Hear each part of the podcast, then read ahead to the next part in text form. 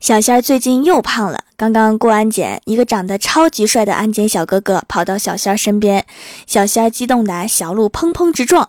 正在小仙儿犯花痴的时候，小哥哥开口了，说：“你好，孕妇是可以走特殊通道的。”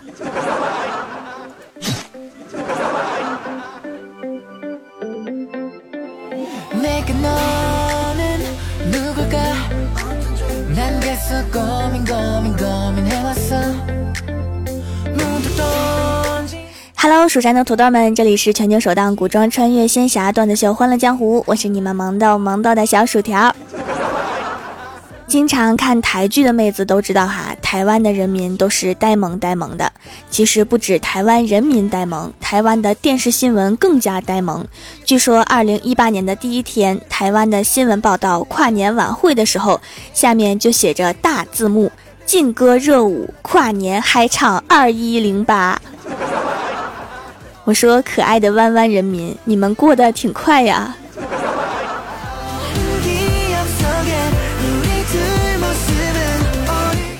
还有在街边采访的画面，一位路边群众对着麦克风说：“妈妈的身体，人家都说是风中残烛，然而字幕上显示的是风中蟾蜍。”你确定人家妈妈看到之后不会去电视台削你们吗？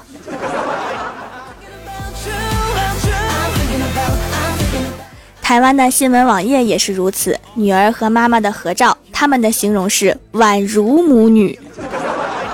人家本来就是母女，根本不需要宛如，好吧？难道这个记者可能是知道什么内幕消息？他们其实并不是真的母女。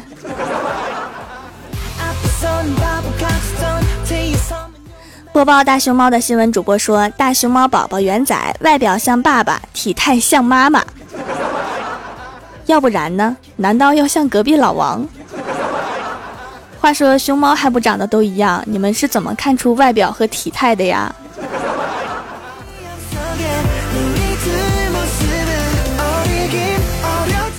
还有奇葩的电视广告：零股赚钱术，八千年赚三万。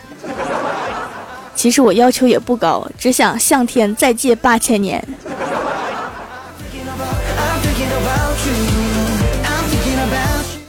台湾的电视节目上也有专家，专家们说话也都是高深莫测的。比如这位专家说：“其实我们要知道，我们的观众朋友除了男生以外都是女生。那不然呢？难道还有第三种人吗？”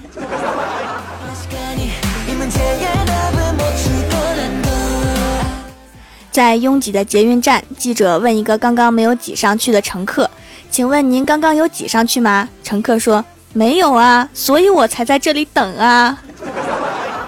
真是太给你们面子了。要是你们问我，我一定回你瞎呀。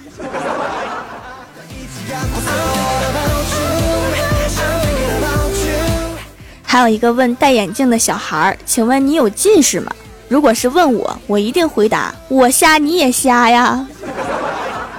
还有采访公交车上的乘客，下车要按哪个？乘客说按下车铃。记者说：“你不会按错。”乘客说：“不会，我会看字。”眼睛是个好东西，我希望每个人都有。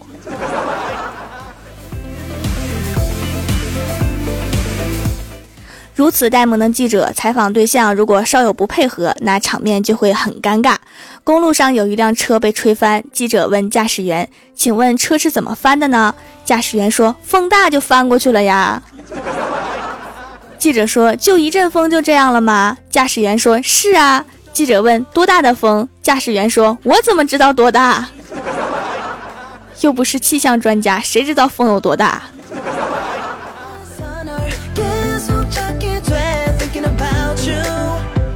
呆萌记者不仅喜欢采访人，还喜欢采访动物，比如采访一只猪：“你为什么要跳车？难道猪会回答你：我不跳车，等着被你吃啊？”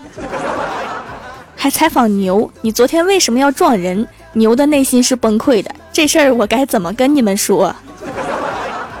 还采访狗，天气如何？狗说点儿点儿点儿点儿点儿棒。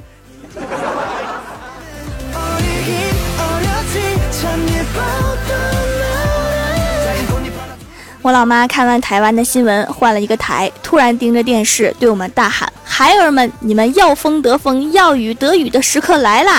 然后我和我哥就赶紧跑来客厅，看见我老妈学着大仙儿做法的样子，挥舞胳膊，大喊一声：“来！”然后天气预报的音乐就响起来了。这个故事告诉我们什么道理哈？没事，千万不要看台湾的新闻，看完了可能会神经。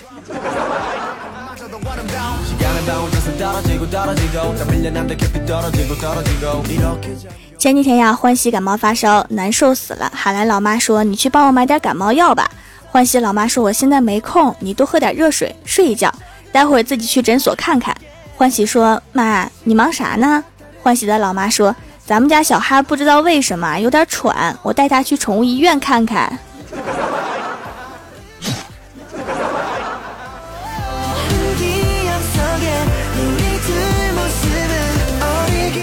今天啊，去公司楼下吃早点，一问价，油条涨价了。我就问老板啊，为什么油没涨价，面没涨价，你们油条涨价了？老板突然理直气壮地说：“我都听说了，你们公司签下一个大单，所以我们就涨价了。你涨早了，奖金还没发给我们呢。”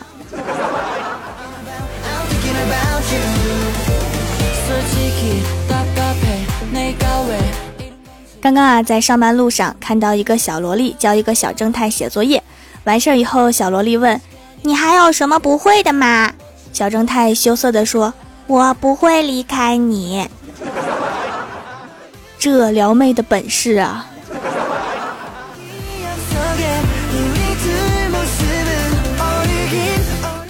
周末和欢喜去逛街，看到一个小店门口装饰的很特别，欢喜就摆着姿势让我给他拍照。拍了一张之后，他换了一个姿势，想把手支在窗户上，哪知道老板正好开窗探头，结果他一伸手把人家给按回去了。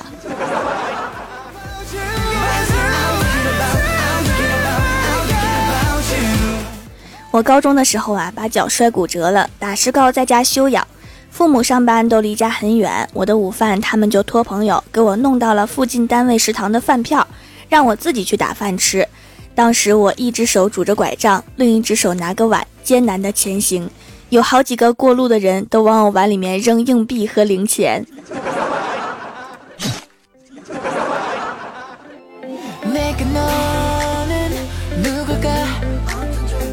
今天啊，公司来了一只狗，到处乱叫，把大家吓得呀都躲进屋里。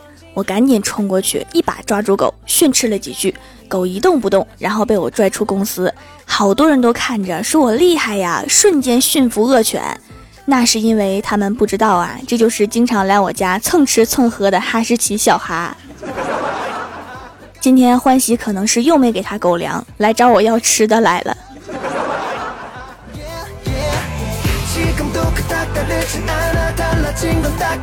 昨天晚上对门两口子吵架了，听动静砸了很多东西。女的嗷嗷叫的老惨了，然后我爸妈担心他们出事儿，就热心的去敲门劝架，敲了半天也没开门，没办法就只好报警了。第二天一大早就听说对门的女的因为家暴被拘留了。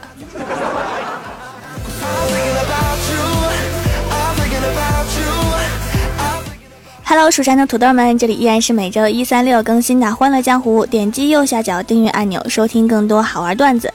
在微博、微信搜索关注 “nj 薯条酱”，可以参与互动话题，还可以收听我的更多节目。本周的互动话题是：说说你有多聪明。首先，第一位叫做孤月飞鸿，他说：“当时我觉得班上有很多人都暗恋我的事情，就我一个人发觉的时候，我是最聪明的。这不叫聪明，这叫想多了。”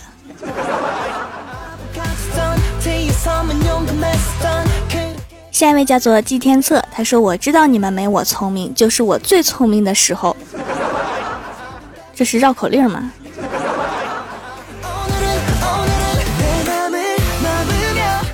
下一位叫做房主零七二八，他说：“以前一个喜欢的女生偷偷给我发信息说，她今晚家里没有人，让我今晚一定要去她家。然而聪明的我早已看穿一切。”他一定是想让我去他家给他看门，然后全家出去旅游。我是不是很机智？然而这只是一个段子。果然，太聪明的人容易单身。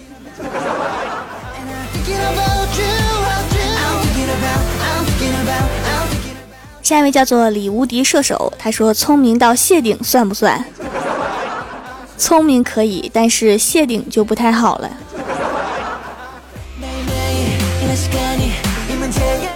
下一位叫做名字竟然如此难起，他说怎么说呢？我对这个问题想到手机没电也没有想出来，所以你这是用别人的手机留言的是吗？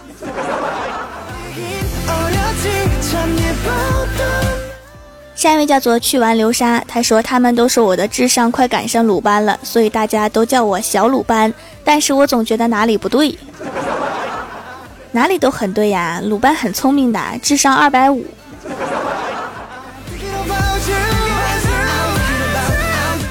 下一位叫做灵机一动，他说在健身房健身，感觉自己要坚持不下去了。教练过来鼓励我，对自己狠点儿，不狠点儿的话，你来这里干什么？泡妞吗？你又泡不到。还不如回家打游戏。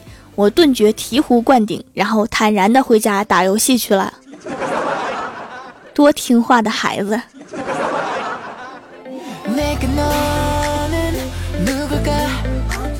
下一位叫做一代钟灵，他说我有多聪明？这么和你说吧，从小学开始，老师就没读明白过我的文章。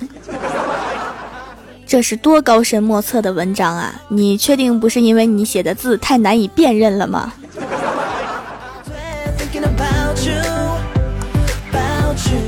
下一位叫做试一下好吧，他说我一点也不聪明，才上了清华都没有去成北大。呀呀呀，这是来显摆的吧？下一位叫做人家修仙我修妖，他说我不聪明，但某人说我不要太聪明，把这么帅气的他给骗回家。现在我只知道自己的智商高不高另说，但是眼镜该换换了。怎么的啦？现在不帅啦，还胖了是吧？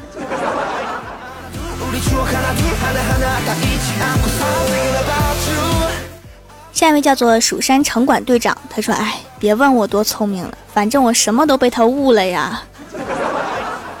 太聪明了也坎坷呀。”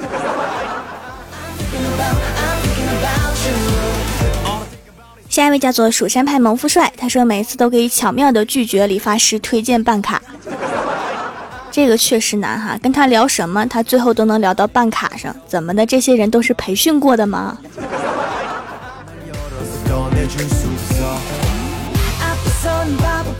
下一位叫做 DFSR，他说薯条小丫头讲的段子我都能听懂，老头我还是有点聪明才智的，能跟得上时代的大爷不多了，有微博和喜马拉雅账号的就更厉害了。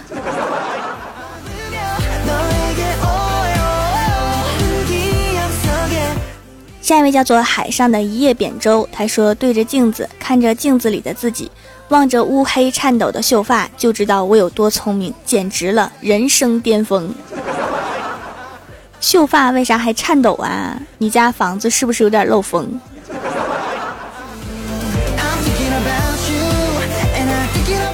下一位叫做目中之水，他说：“我十岁就会做一百以内加减乘除，二十岁可以做一千以内加减乘除。”马上奔三了，眼看就会做一万以内加减乘除了，觉得自己好聪明。别人这个年龄应该不会做比自己年龄大的数的加减乘除吧？对对对，都不会，就你一个人会。哎呀，六六六啊！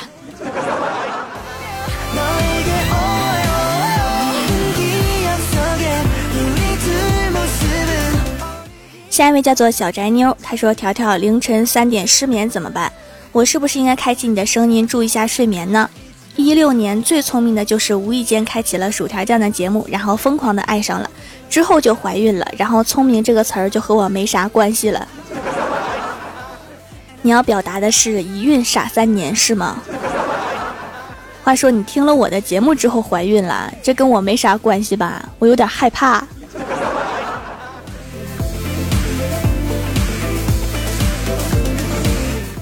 下一位叫做往昔情深缘浅，他说前两天买了一袋干果，其实呢想给条寄过去，但是一想条女神需要保持身材呀，然后聪明的我就想到了这个办法，把吃剩的壳给条寄过去不就好啦？条女说我是不是很聪明？保持身材的话，可以给我买水果呀。前几天就收到了一位粉丝送给我的水果，收到水果的时候我都惊呆了，我并没有公布过我的地址啊。然后这位粉丝是这么办到的：加了怪兽的微信，怪兽正在卖水果，然后买了怪兽的水果，让怪兽寄给我。然后我和怪兽是一个公司的，他当然知道我的地址。哎妈，多么聪明！一看就是看柯南长大的。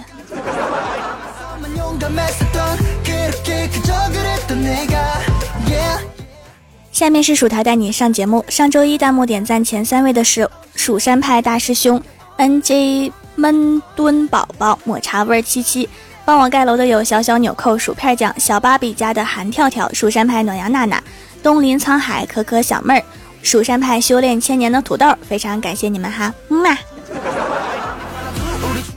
好啦，本期节目就到这里啦。喜欢我的朋友可以支持一下我的淘宝小店，淘宝搜索店铺“蜀山小卖店”，数是薯条的数，或者直接搜索店铺号六二三六六五八六二三六六五八就可以找到啦。以上就是本期节目全部内容，感谢各位的收听，我们下期节目再见，拜拜。